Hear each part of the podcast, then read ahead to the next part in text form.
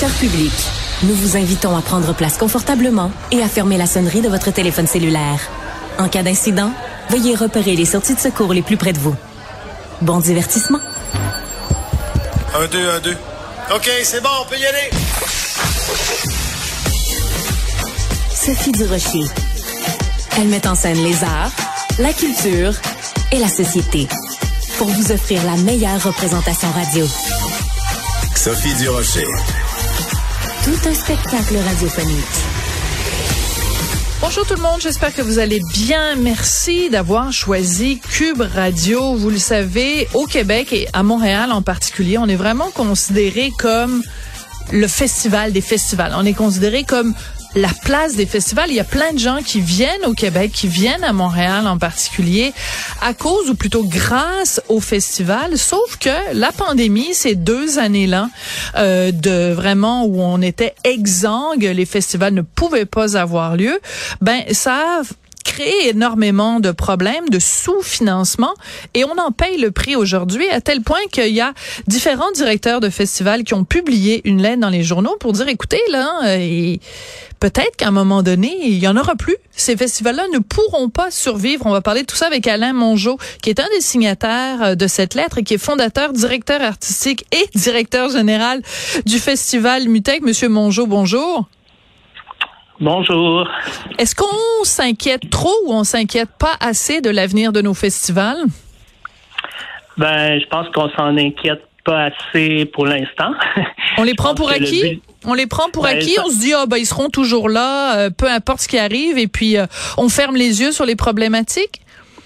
Ben, en fait, je pense qu'on se doutait pas que les festivals avaient des problèmes liés à la sortie de pandémie. Et la lettre, c'est un peu ça. C'est un cri du cœur pour exprimer le fait que, malgré le fait qu'on a l'impression que la pandémie est derrière nous, ben euh, notre milieu, les festivals, euh, ben, peut-être la culture en général, mais dans ce cas-ci, c'est un regroupement de festivals qui s'exprime, euh, subit en fait euh, les contre-coups de, euh, ben, en fait, de la pandémie. On se rend compte que on parle d'un retour à la normalité, mais la normalité n'est pas tout à fait la même que la réalité qu'on retrouve n'est pas la même qu'avant la pandémie. Et c'est un peu ça qu'on voulait soulever, que je pense, je pense, qu'on sait que dans, bon, on parle beaucoup de, de l'inflation, de, des coûts de la main d'œuvre, la rétention de main d'œuvre, etc. Mais on se doutait peut-être pas que les festivals en étaient affectés. Et c'était un peu le but de, de notre sortie, en fait, de la lettre. Voilà, parce que euh, bon, à cause du coût de, de l'inflation, euh, de l'inflation qui, qui, augmente le coût de la vie, bon, tout le monde doit avoir euh, être payé un petit peu plus justement pour arriver à, à, boucler ses fins de mois. Puis quand on est un festival puis que le financement est limité, ça devient problématique. Parlons de votre festival à vous. Euh, pendant la pandémie où le festival n'a pas pu avoir lieu, quel genre de financement vous avez reçu des différents paliers de gouvernement? En fait, nous, on était un cas d'exception dans le sens qu'on a pu avoir des éditions du festival. On était à la fin de l'été. Euh, je pense qu'avec Pop Montréal, on est probablement les seuls qui avons pu avoir des éditions en 2020 et en 2021, mais c'était des éditions disons euh, altérées voilà. dans le sens que bon, il y avait un volet un volet présentiel mais beaucoup moins de public euh, et un volet virtuel qui nous a demandé quand même pas mal d'investissement de temps d'énergie euh, les aides, on a été chanceux quand même, on doit dire, euh, au Canada, au Québec, puis à Montréal, parce que déjà à l'époque, on avait parlé de bon euh, du, milieu de la culture qui, souffrait quand même de, la pandémie et que on réclamait déjà des soutiens pour s'assurer que l'écosystème résiste à la pandémie. les soutiens qui sont venus sont venus des différents paliers, effectivement, et c'était essentiellement pour compenser l'absence de revenus autonomes. Donc, euh, nous, par exemple, euh, je pense qu'on a vendu euh, euh, peut-être 5% des billets qu'on vendait habituellement. Donc, il y avait quand même un manque à gagner important. Et les soutiens du gouvernement allaient beaucoup dans ce sens-là et dans le sens aussi de contribuer à maintenir euh, notre main-d'œuvre euh, en action. Donc, il y a eu des aides salariales du, du Canada. mais toutes ces aides-là, dans le fond, sont disparues l'an dernier. L'an dernier, c'était la dernière année où on a, deuxième et dernière année où on avait ces aides-là. Euh, cette année, euh, il reste presque plus rien de tout ça. Donc, on retourne à notre régime pré-pandémie, disons, en termes de, de, soutien. Mais bon, entre-temps, tout a explosé, les coûts, les coûts de production, euh, les cachets d'artistes, euh, les coûts de la main d'œuvre aussi, la compétitivité de dans le fond du milieu culturel par rapport au privé aussi euh, en a pris pour pour son coût. Donc nos employés ben avaient pour faire face aux euh, à l'augmentation du coût de la vie, ben ils sont tentés d'aller voir ailleurs parce qu'on n'est pas trop compétitif dans, par rapport justement aux, salaires qui peuvent être offerts dans d'autres sphères, dans d'autres milieux.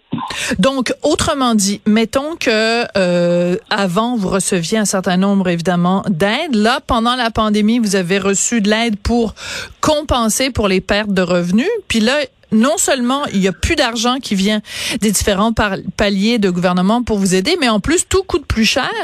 Euh, donc vous vous retrouvez vraiment à avoir, c'est facile de faire le calcul. Là. tout coûte plus cher, vous avez moins d'argent. Donc vous vous retrouvez dans la situation de pas mal de, de finalement de foyers québécois où on se retrouve tous dans la même situation.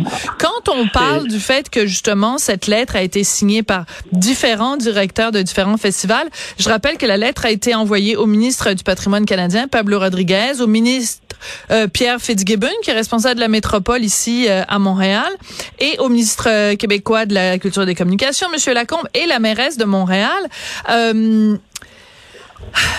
Moi, je suis un peu découragée des fois parce que ça fait des années que je suis dans le milieu culturel, Monsieur Mongeau, et des fois, je trouve que Monsieur et Madame tout le monde au Québec a tendance à prendre la culture pour acquis. On se dit ah ben de toute façon les artistes euh, ils sont grassement subventionnés, etc., etc. Comment on fait pour euh, brasser la cage puis sensibiliser la population pour qu'ils arrêtent de penser que tous les artistes euh, vivent richement puis qu'ils sont attelés, disons, aux mamelles de l'État? Comment on fait pour changer cette perception-là?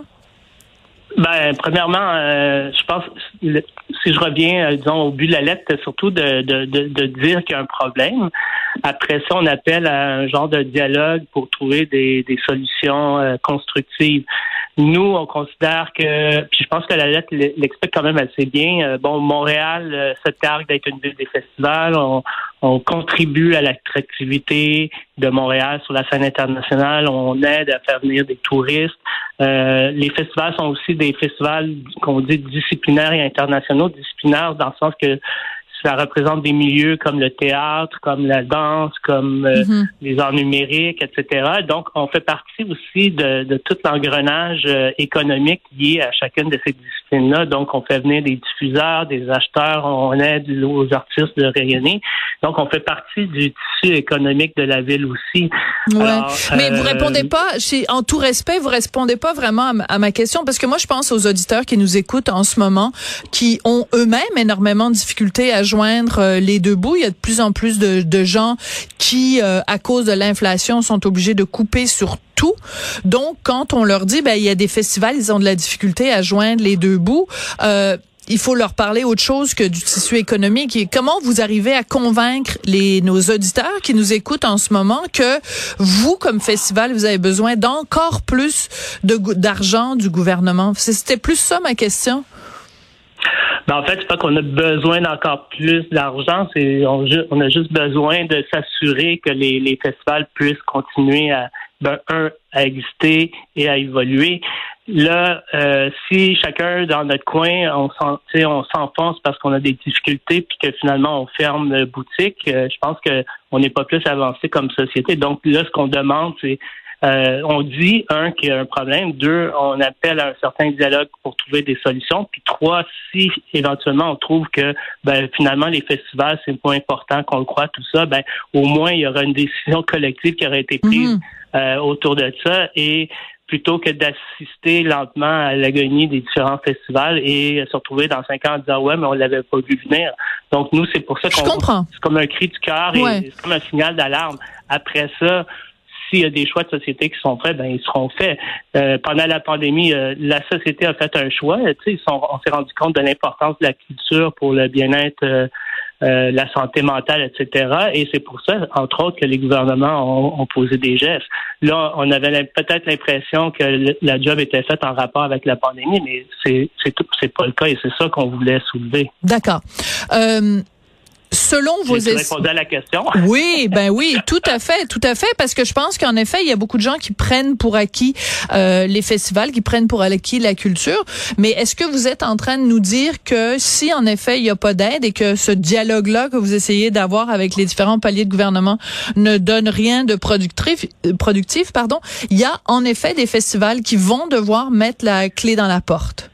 Ben, moi, je pense que oui. Déjà, il y, a quelques festivals. Euh, oui, mais des festivals mineurs quand même, là? Ouais, euh, non, mais oui. La oui, grosse caisse, ouais, la grosse lanterne et le festival Coup de théâtre. Ben, c'est très triste, mais, c'est pas, euh, c'est pas le festival de jazz qui va s'arrêter demain matin, là. C'est des, des, signes avant-coureurs. ouais. Euh, moi, je prédis que s'il n'y a rien qui est fait, c'est sûr que d'ici deux, trois ans, euh, il va y avoir comme un, une sorte de, de, vent de, bon, appelons ça sélection naturelle ou quoi que ce soit, là, qui va, souffler euh, par rapport au festival. c'est sûr que on peut pas, les festivals pourront pas être suivre le, rythme de cette façon-là. D'accord. Donc un, un, phénomène aussi de pénurie de main d'œuvre. J'imagine que vous êtes touché à ça, évidemment, comme le reste. Donc, ben c'est important de prendre conscience de ça, ce qui fait la richesse, ben pas juste à Montréal, mais à Québec aussi et un petit peu partout à travers le Québec. Ce qui fait la richesse de notre vie culturelle et de notre vie touristique, c'est en partie les festivals. Donc, faudrait pas que ça cesse. Donc, euh, je pense que c'est un cri d'alarme qui est important. Espérons qu'il sera entendu. Merci beaucoup, Monsieur Mongeau. Euh, merci à vous. Alain Mongeau qui est fondateur.